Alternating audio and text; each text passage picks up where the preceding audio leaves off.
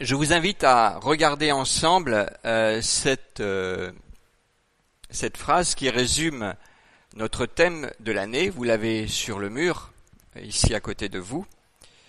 Et euh, au passage, je voudrais remercier Isabelle Tasca et Océane et Anne qui ont préparé pour nous cette décoration et qui nous rendent visible au fil des dimanches notre thème de l'année.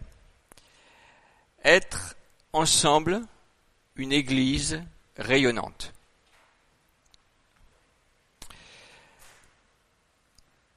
Comme Jean-Marc nous l'a présenté euh, dimanche dernier, ce thème se décline et se déclinera tout au fil de notre année selon différents aspects, différents projets,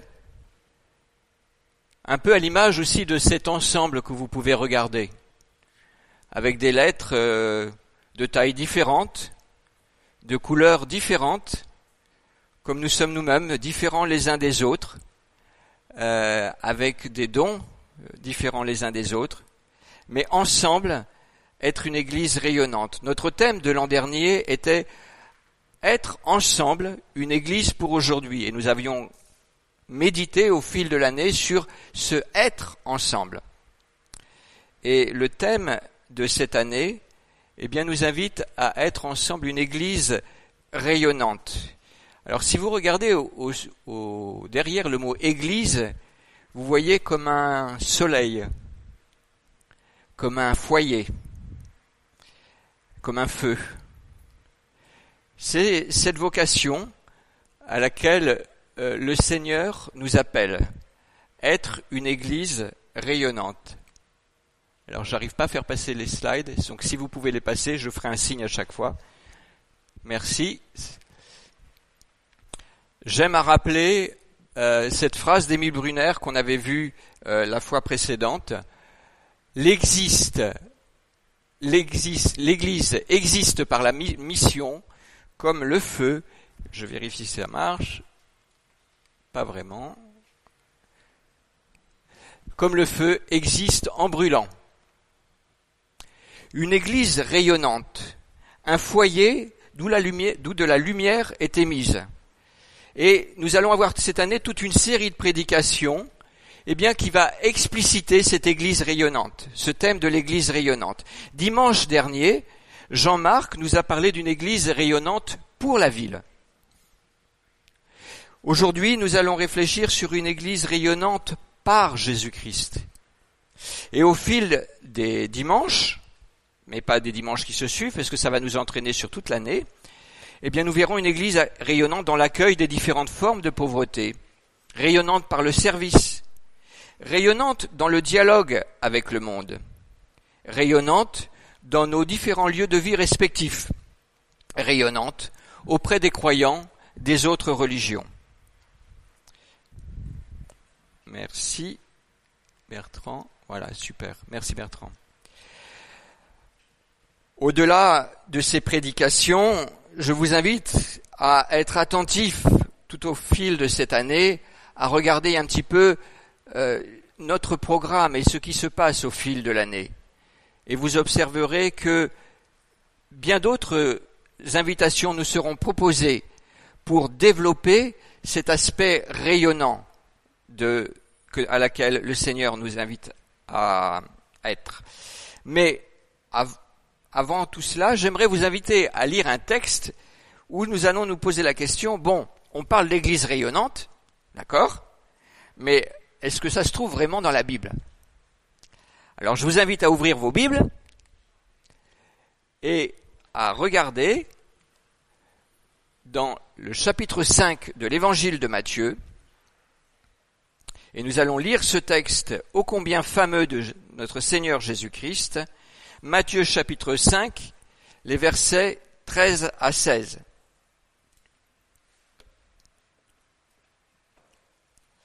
Matthieu chapitre 5, pour ceux qui ont leur Bible, je vous invite à l'ouvrir dans votre Bible, comme ça vous aurez peut-être une autre version, et c'est toujours enrichissant. Matthieu chapitre 5, les versets 13 à 16. Vous êtes le sel de la terre. Si ce sel perd sa saveur, avec quoi la salera-t-on? Ce sel ne vaut plus rien. Il n'est bon qu'à être jeté dehors et piétiné. Vous êtes la lumière du monde. Une ville au sommet d'une colline n'échappe pas au regard. Il en est de même d'une lampe. Si on l'allume, ce n'est pas pour la mettre sous une mesure de grain. Au contraire, on la fixe sur un pied de lampe afin qu'elle éclaire tous ceux qui sont dans la maison.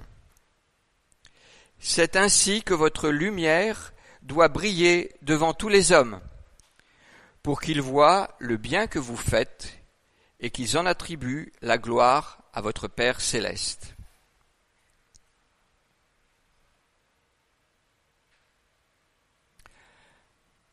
Comment vous appelez-vous?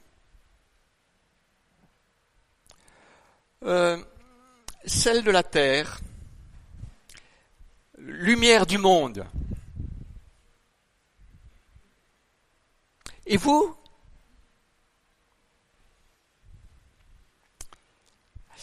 Si c'est ainsi que nous lisons ce texte de l'Évangile, nous ne l'avons pas bien lu. Parce que le Seigneur Jésus ne nous invite pas avoir les chevilles qui gonflent, mais il nous invite à nous bouger.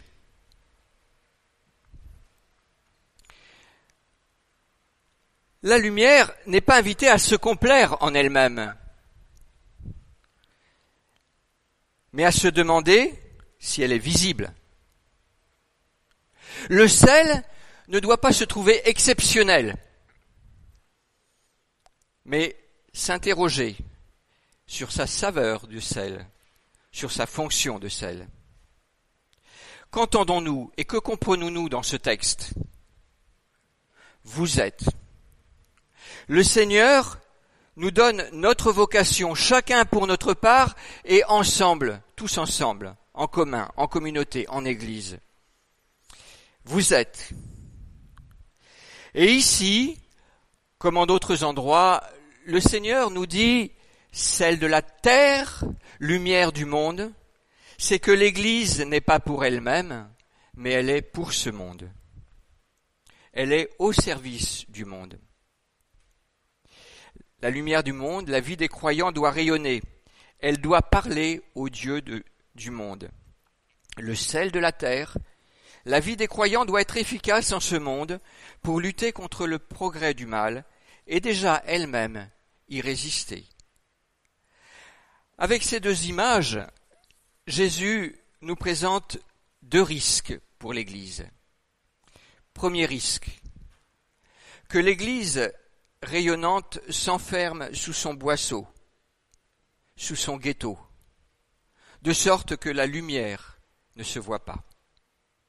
Deuxième risque pour l'Église, eh bien que l'Église qui doit saler ne sale plus du tout. Ces images sont complémentaires et portent la même chose. Nous allons parler ce matin du fait que l'Église ne doit pas perdre sa saveur, que le sel que nous sommes doit garder sa saveur. Mais je reprendrai l'image de la lumière. Il y a différents types de lumière. Si je prends la lumière dans le domaine physique, eh bien, la lumière, je vais balayer un peu le spectre des longueurs d'onde. Il y a différentes longueurs d'onde, j'oublie le domaine de radio. On a la lumière dans le domaine infrarouge. C'est les braises. Elles émettent une lumière qu'on ne voit pas, mais qui nous réchauffe, qui nous fait du bien. Il y a la lumière visible, comme les différents projecteurs et le soleil, qui nous envoie cette lumière et qui nous permet de nous voir les uns les autres et de ne pas être dans l'obscurité. Il y a la lumière dans le domaine de l'ultraviolet qui nous fait bronzer et qui peut donner de l'énergie. Il y a la lumière dans le domaine des rayons X qui radiographie. Et il y a aussi la lumière dans le domaine des rayons gamma qui tue. quelle lumière, de quelle lumière brillons-nous? Quel goût a notre sel? Le thème que nous avons donné cette année pour, cette année à, l'Église, notre vie en commun, être ensemble une Église rayonnante, mais au niveau des groupes des responsables, le texte que nous avions à l'esprit derrière ce thème, être ensemble une Église rayonnante, c'est bien ce texte de l'Évangile. L'appel que nous adresse le Seigneur Jésus-Christ à être celle de la terre et lumière du monde. Dimanche dernier, Jean-Marc nous invitait à être une église rayonnante, non pas au 163 Courberia, mais dans le quartier rue Aimé Bouchaillet et Presqu'île. Ce matin, nous voulons voir comment le sel de la terre, nous-mêmes, peut garder sa saveur. Rester sel, capable de saler là où il est répandu.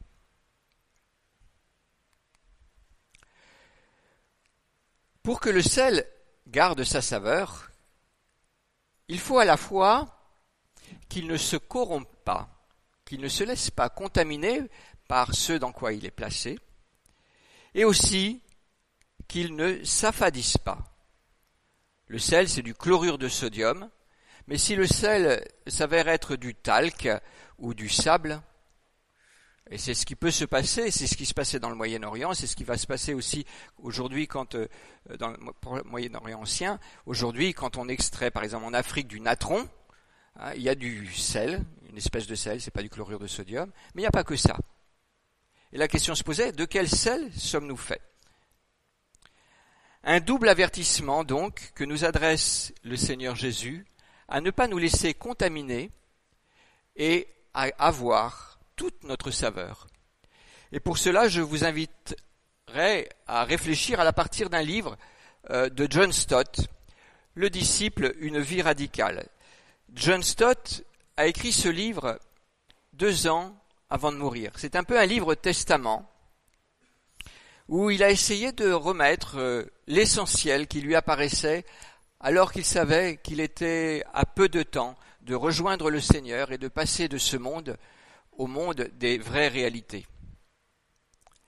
Et en quelques 120 pages et huit chapitres, il a voulu mettre ce qui lui paraissait essentiel dans le christianisme et dans la vie de disciple.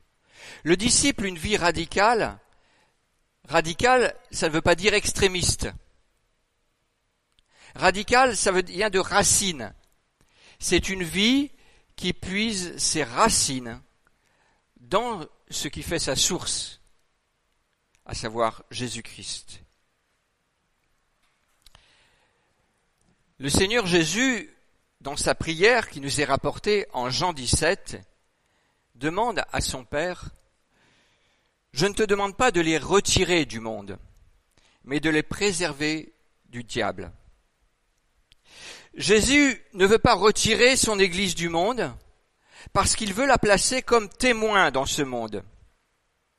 Mais il y a le risque que la pression qu'exerce ce monde vienne contaminer son peuple de témoins. Et c'est pour cela qu'il a prié.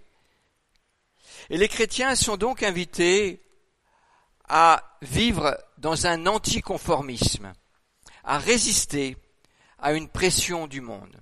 Je vous ai mis ici quelques citations. C'était quelque chose que l'on trouvait déjà dans l'Ancien Testament. Le peuple d'Israël était invité à résister à la culture ambiante. Et c'est dans le texte d'Ézéchiel que j'ai mis, et que cite John Stott, ce que les prophètes reprochaient à Israël. Ils s'étaient laissés assimiler par la culture païenne qui les environnait. Mais ceci est toujours vrai dans l'Église. Ne les imitez pas. Ne vous laissez pas modeler par le monde, le monde actuel. De quel état d'esprit devons-nous être gardés plus particulièrement en ce XXIe siècle? John Stott identifie quatre grands domaines contre lequel nous devons être plus particulièrement vigilants.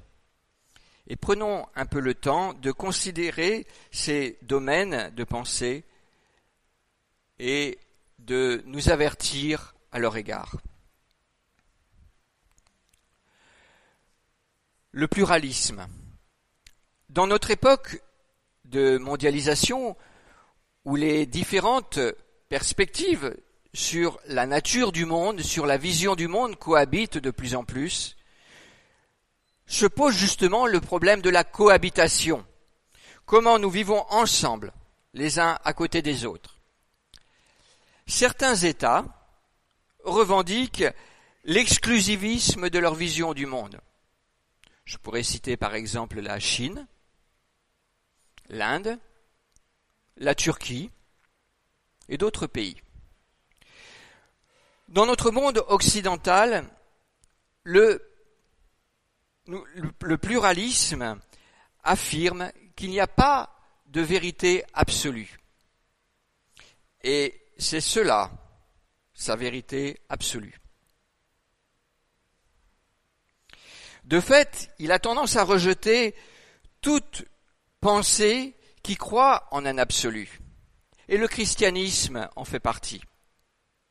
Nous affirmons ta parole est la vérité. Et nous revendiquons le droit de le dire. C'est notre foi. Et c'est aussi notre proposition dans ce monde.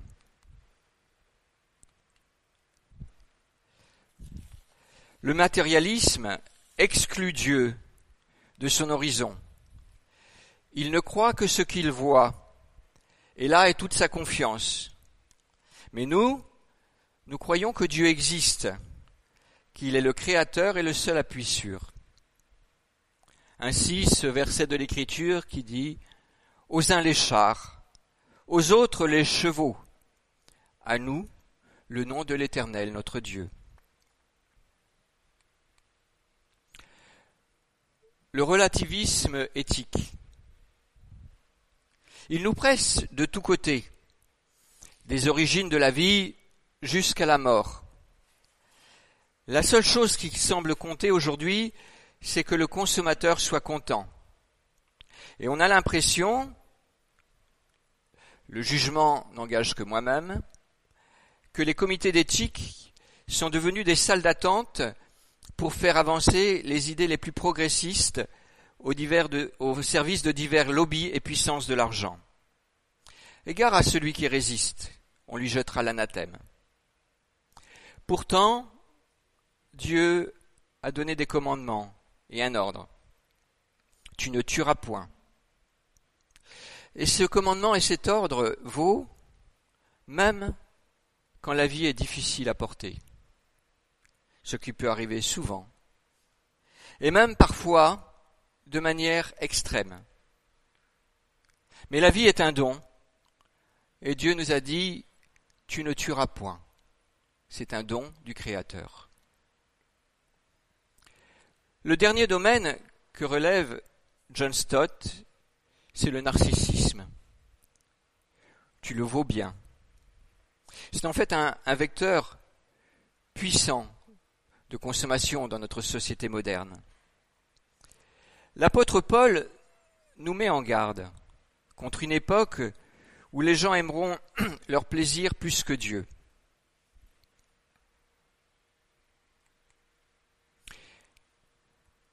Identifions bien ces quatre modes de pensée pernicieuses, parce qu'elles nous environnent de partout. Elles font aujourd'hui marcher notre monde.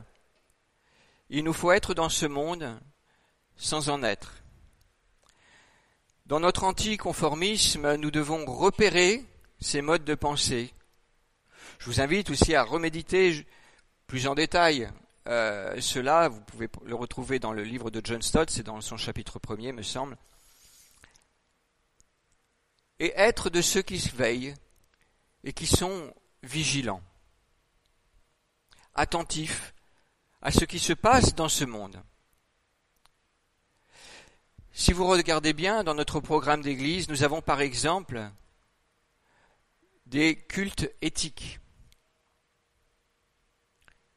Nous sommes véritablement dans ces cultes éthiques dans le domaine de la foi, dans le domaine de l'appel que le Seigneur nous adresse.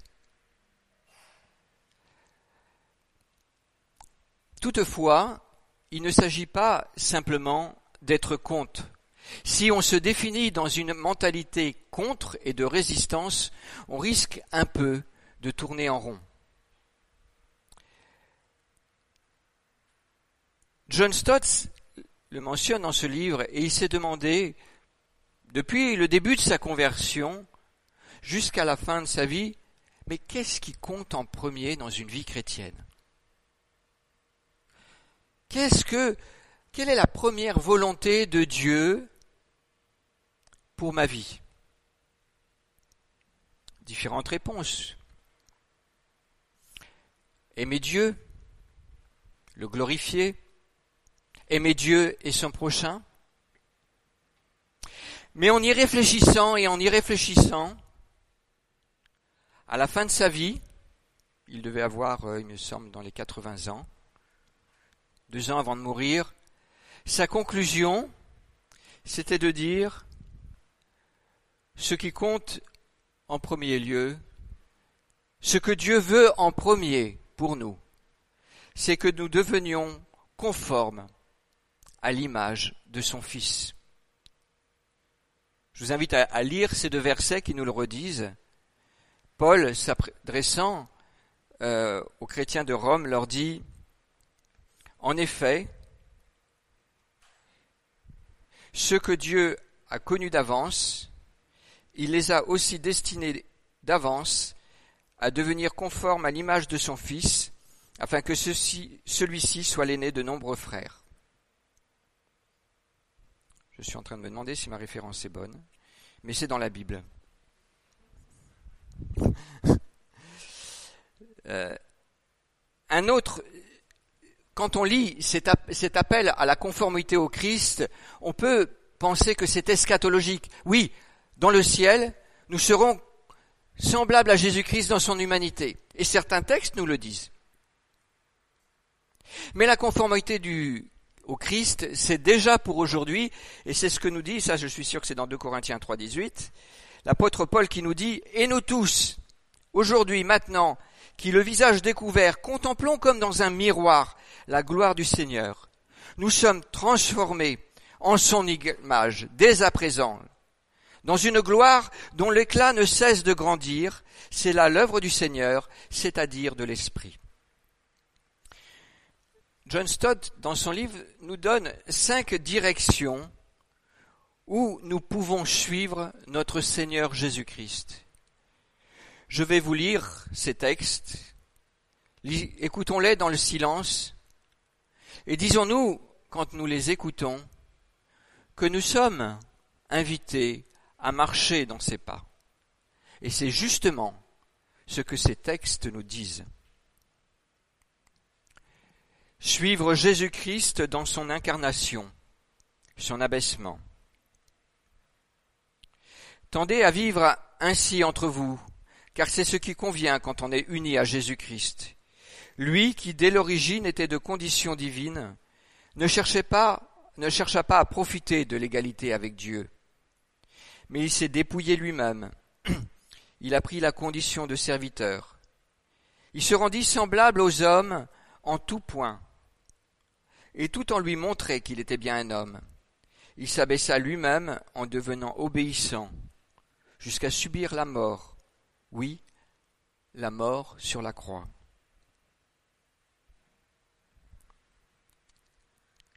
Suivre Jésus-Christ dans son esprit de service. C'est le soir, la veille de sa passion. Jésus a lavé les pieds de ses disciples. Puis il leur a dit, Vous m'appelez Maître et Seigneur. Et vous avez raison car je le suis. Si donc moi, le Seigneur et le Maître, je vous ai lavé les pieds, vous devez vous aussi vous laver les pieds les uns des autres. Je viens de vous donner un exemple pour qu'à votre tour vous agissiez comme j'ai agi envers vous. Suivre Jésus-Christ dans son amour. Le même soir, Jésus a dit à ses disciples, Je vous donne un commandement nouveau. Aimez-vous les uns les autres. Oui, comme je vous ai aimé, aimez-vous les uns les autres. À ceux-ci tous reconnaîtront que vous êtes mes disciples, à l'amour que vous aurez les uns pour les autres.